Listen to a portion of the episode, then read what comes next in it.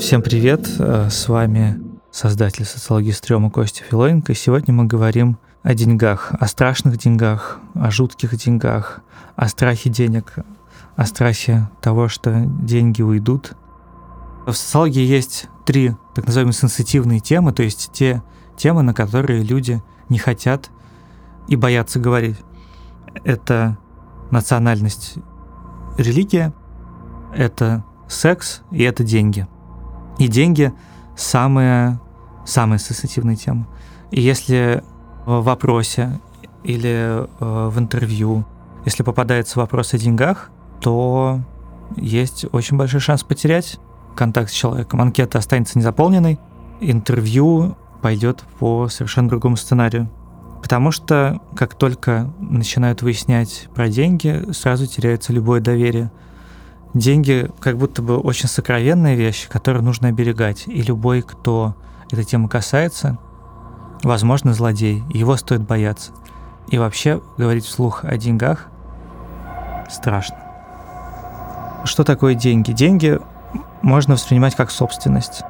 Страх больших денег вытекает из страха потери собственности, когда вдруг э, у тебя появляется дом, огромный дом, его гораздо страшнее потерять, чем потерять что-то небольшое, что-то маленькое. Когда ты привлекаешь к себе внимание, от одного грабителя можно откупиться, а от нескольких уже не хватит ресурсов. Борьба за деньги может быть борьбой за выживание, а может быть борьбой за что-то гораздо более метафизическое. И деньги — это не только собственность, но и олицетворение некой жизненной силы. И, собственно, в основном городской фольклор. Городские легенды описывают деньги как какое-то пристанище э, жизненных сил, как сделка. Как сделка с чем-то потусторонним. Так, найдя на станции метро кошелек с мелочью, каждый раз вытаскивая оттуда монетку, есть шанс вытаскивать таким образом год своей жизни. И спустив за вечер какую-то сумму, на утро человек обнаруживает, что кошелек все еще полон, но сам он превратился в глубокого старика, потому что тратил не деньги, а тратил свою жизненную силу, свою молодость. Такое отношение к деньгам диктует также несколько страшных легенд. Например, исламская легенда про двух ангелов Мункара и Накира, которые приходят к покойнику, чтобы допросить его. Легенда гласит, что один богатый человек заплатил лесничему чтобы тот посторожил свежую могилу его отца. И когда скрылись все родственники, этот лесничий остался в склепе один. И вдруг раздался страшный грохот, появилось два ангела, и один из них сказал, здесь двое, один мертвый, другой живой. Мертвый никуда не денется, а вот живого мы допросим сейчас. И целую ночь они пытали его, этого несчастного э, лесника. И они задавали ему вопросы. Что у тебя есть с собой? У меня с собой веревка и топор. Что ты сделал в своей жизни, чтобы получить эти предметы? Какое у тебя есть право на то, чтобы ими пользоваться? И так далее. И когда э, на утро сын этого богатого человека, которого погребали, пришел, отпер склеп, тот лесник выбежал, этот сын побежал за ним, чтобы отдать ему жалование – Однако он на отрез отказался от жалования, потому что он сказал, что меня целую ночь пытали за кусок веревки и топор, и что же будет со мной, если я приму твои деньги. Не так страшно взять деньги, не так страшно завладеть собственностью, как страшно не знать, откуда они взялись. Это представление о том, что деньги являются воплощением некого потока, источник которого находится неясно где, и эта сила абсолютно потусторонняя. Откуда это взялось? Скорее всего, это взялось из представления о золоте. Есть такая культурная универсалия о золоте. Золото — это символ чего-то прекрасного, символ богатства, э, символ достатка. Кроме того, золото — это символ насилия, которое приходит за этим достатком. Золото наделено такой сильной потусторонней энергией, которая связана не только с таким своеобразным статусом этого золота, сколько с тем, что его добывают из-под земли.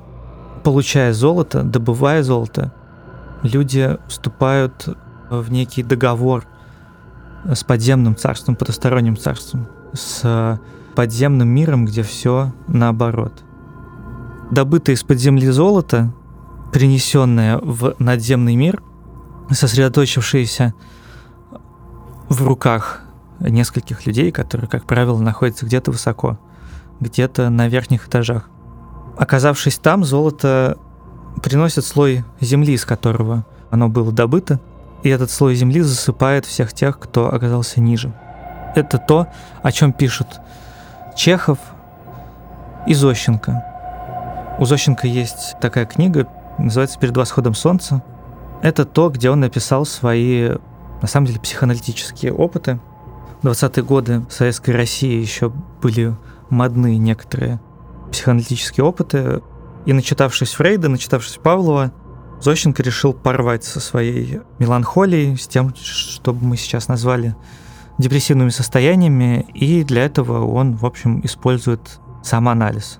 И он понимает, что весь ключ в тиграх, которые ему снятся, и лапа атакующего тигра на самом деле является путем э, такого расколдовывания, путем э, допытывания до образов. Зощенко выясняет, что это рука нищего, рука просящего, которая отсылает к страшной судьбе поэта Тинякова, которого он видел в детстве, и который э, притворялся нищим, а в итоге стал им и стал еще более жалким, чем можно было бы себе представить. Страшен не сам этот поэт Тиняков, а символ, который стоит за ним. Страшна не сама нищета, а то унижение, которое следует за этим. И в этой символической системе деньги являются воплощением подземного ада, который приходит на Землю. Другой вариант отношения к деньгам – это деньги как ресурс, это деньги как, э, собственно, поток, тоже неясного происхождения, но до какого-то момента это можно игнорировать.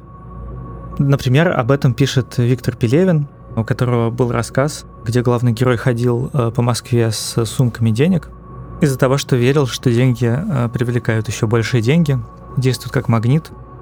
Похожей концепции придерживался Борис Березовский. Эту свою концепцию он называет вальпинизм и вполне доходчиво описывает в своем эссе, которое называется «Как заработать большие деньги», так называется. Там он говорит о том, что деньги — это стихийная сила, и это воплощение воли. И их не может быть ограниченного количества, что, в общем-то, их хватит на всех.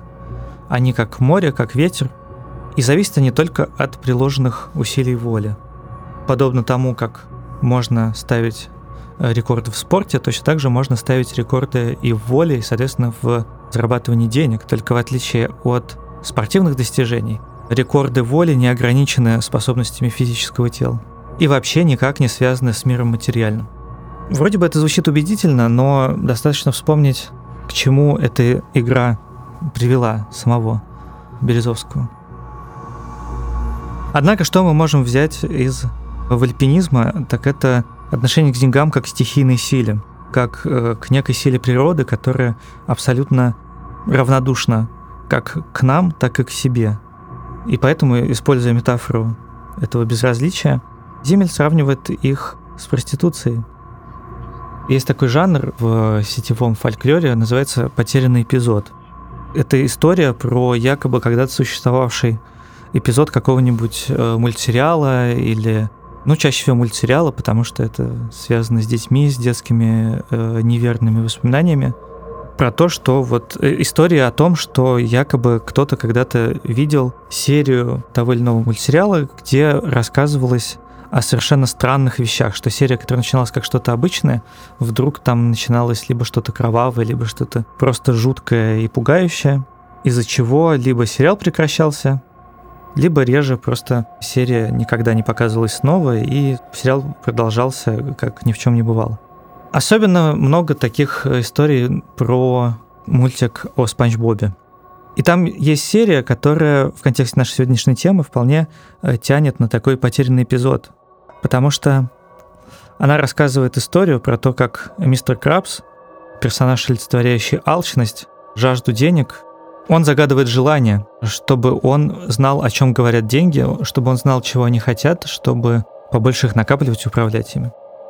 И оказывается, что все, что хотят деньги, это быть потраченными, это быть спущенными. Чем более э, бессмысленно, тем лучше для них. Чем быстрее и чем больше их будет потрачено, тем им приятнее, а, что сводит мистера Крабса с ума. И он э, отрекается от своего дара.